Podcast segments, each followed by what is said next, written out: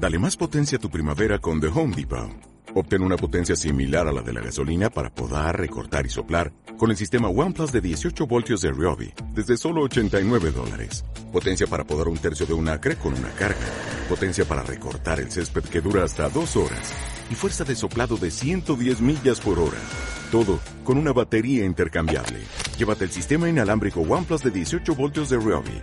Solo en The Home Depot. Haces más. Logras más. Gracias por elegir un programa de la red de podcast de Aprendiz de Diabetes. Demos voz a la diabetes.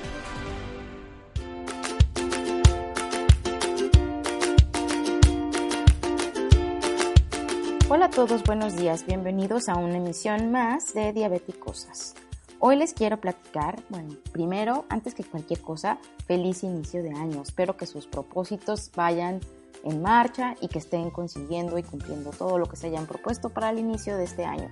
Apenas es enero, así que todavía tenemos tiempo para ponernos las pilas y alcanzar cualquier meta que nos hayamos fijado. Hoy les quiero platicar de un tema del que frecuentemente recibimos preguntas y que es un tema que además no nos gusta platicar.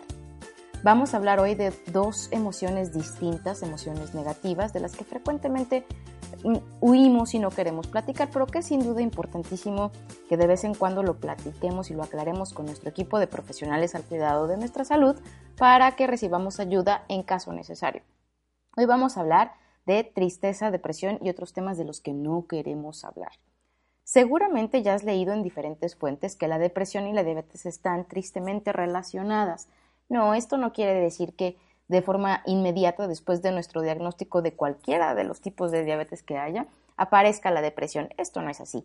Lo que sí es que sabemos hoy que es cierto que los adolescentes con diabetes tipo 1 y también los adultos, tampoco estamos lejos de esto, podemos ser particularmente susceptibles a la, susceptibles a la depresión.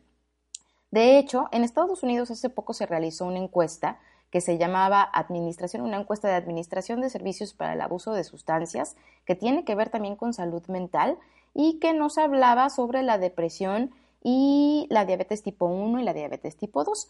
En esta encuesta, en resumen, veíamos que se presenta con mucho más frecuencia la depresión, los episodios depresivos mayores, en las personas que tienen diabetes tipo 1 y diabetes tipo 2, a diferencia de otras personas o de otros adolescentes de la misma edad y que no viven con ninguna de estas condiciones. Ahora, vamos a hablarlo y vamos a explicarlo despacio para que podamos encontrar soluciones. Además, es muy importante que sepas que hay mucha gente en el mundo que vive con diabetes tipo 1 o diabetes tipo 2 y hay gente como nosotros que tenemos un poco más de años viviendo con esta condición a la que sin duda podrás consultar para recibir un consejo amigable. Primero, Recordemos que vivir con diabetes no es fácil. El diagnóstico de una condición crónica como la que tenemos, como la diabetes, es generalmente un momento lleno de emociones fuertes. No, el diagnóstico no es divertido.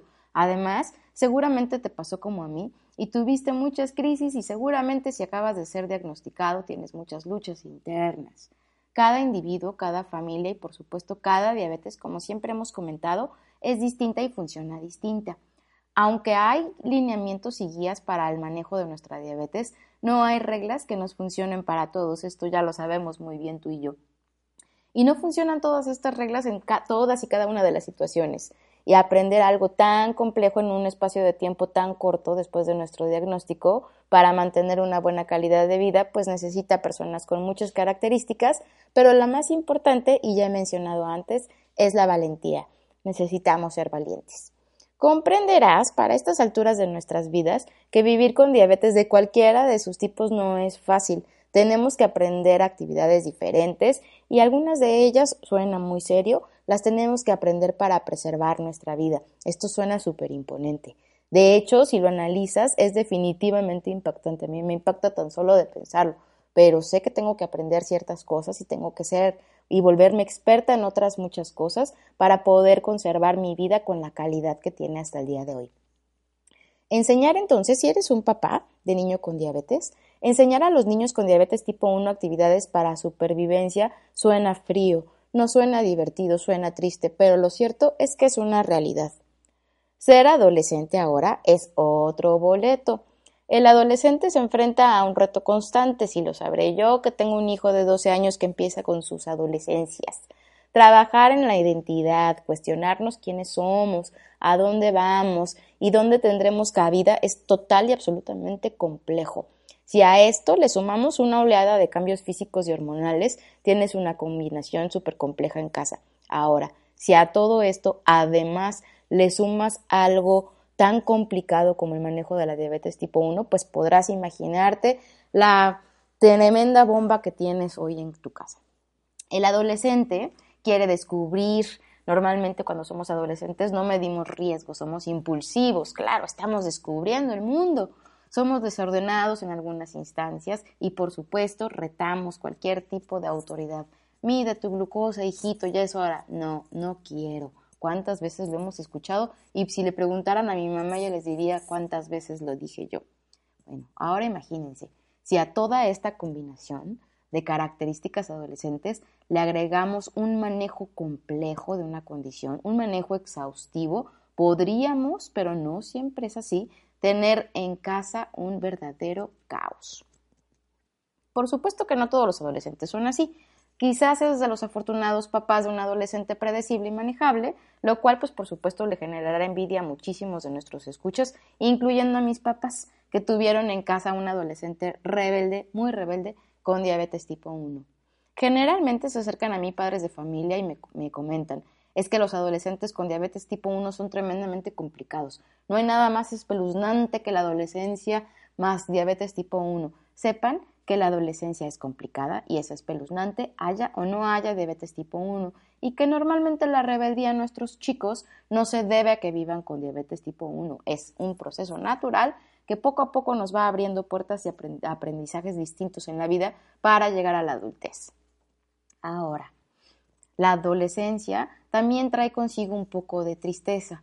Estamos reconociendo quiénes somos y esa es una lucha interna que tú comprenderás, tú que seguramente me escuchas y ya eres adulto, comprenderás, no es sencillo, no fue sencillo en tu caso tampoco.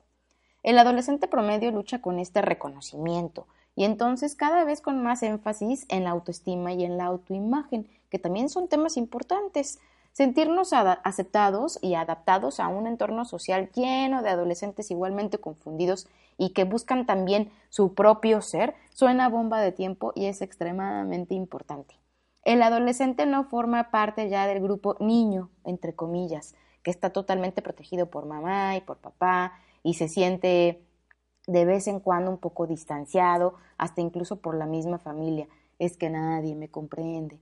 El adolescente quiere experimentar el poder de la toma de decisiones, pero ¿por qué me lo pides tú, mamá, si yo ya lo sé hacer solo por sí mismo, aunque la responsabilidad ocasione miedos y algunas veces soledad? Es común que veamos entonces adolescentes que ya no quieren ser recordados de la medición de su glucosa en sangre o que incluso se esconden para realizarlo. Está bien, es parte normal. Ahora, imagínate un adolescente que quiere ser parte de un grupo en la escuela, eh, sus amigos con los actividad física, que quiere ir de fiesta, y quiere tener las mismas características que los miembros claves del mismo. Ser aceptado cuando somos adolescentes es tremendamente una prioridad. Comenzaremos entonces en la adolescencia a imitar conductas y atuendos de quien nos parezca más interesante. Siempre elegimos un líder. Y cuidado, ¿eh? No siempre ese individuo interesante será el mejor ejemplo. Ya lo decía mi mamá, qué malas amistades. Pues sí, a mí me parecían muy interesantes, ¿no? Piensa ahora en un adolescente con diabetes tipo 1.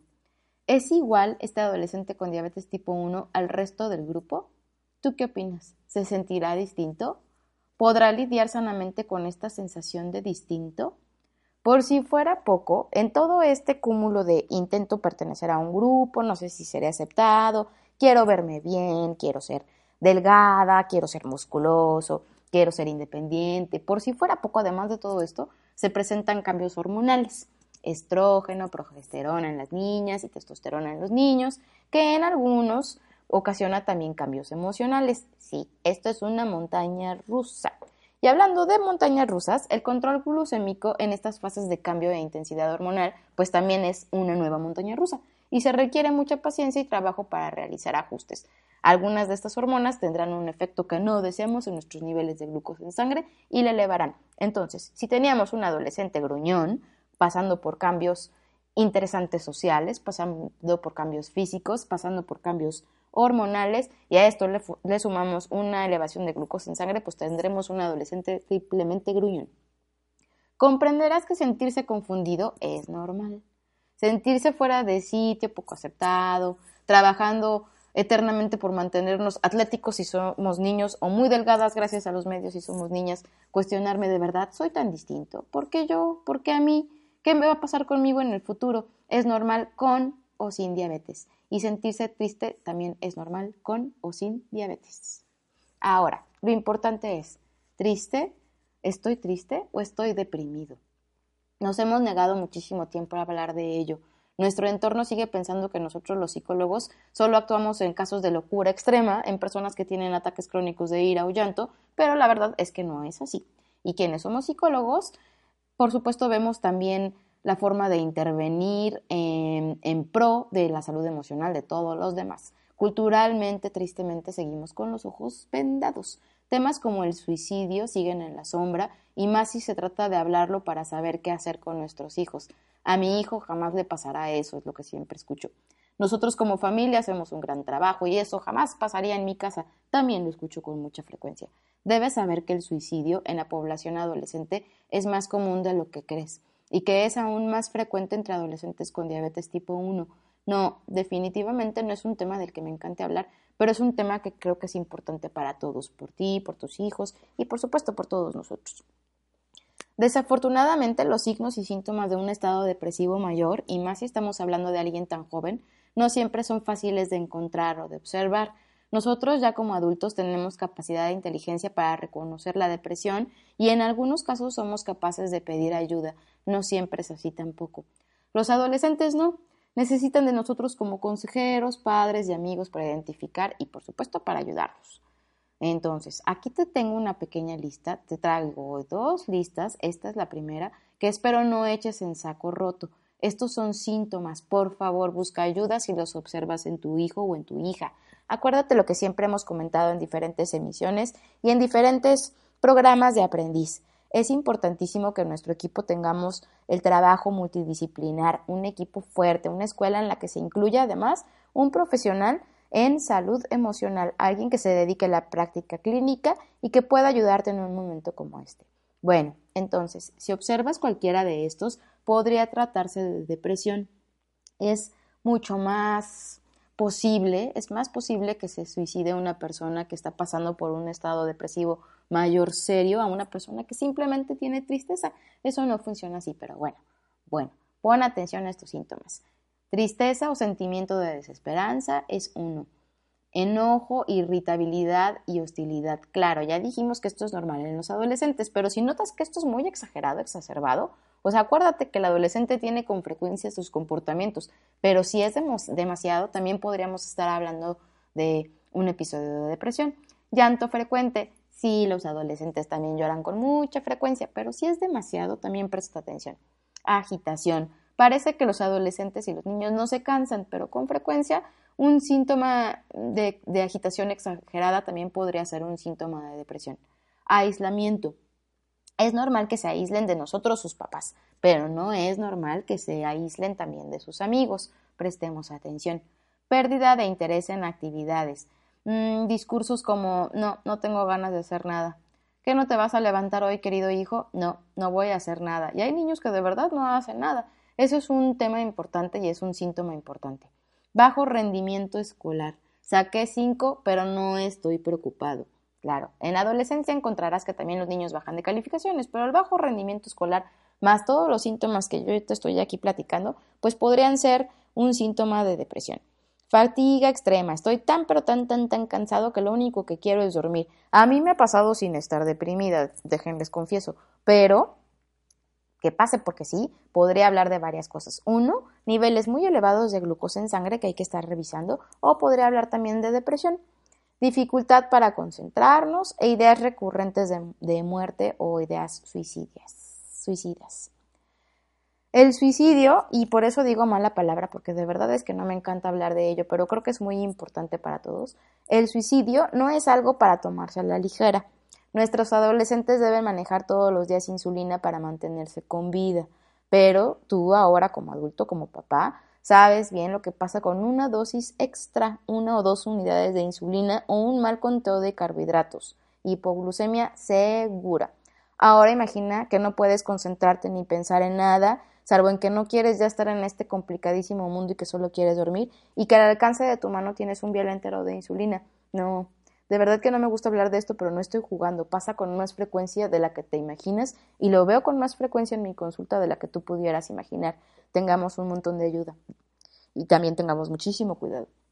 Hoy te invito entonces a que busques ayuda si tienes una ligera sospecha de que tu hijo esté deprimido y tenga ideas suicidas, suiciden, esta palabra de verdad que no la puedo decir nunca, ideas suicidas, sobre todo si observas alguna de las conductas que ya te describí. Bueno, Además, hay otras que también te invito a tomar en cuenta.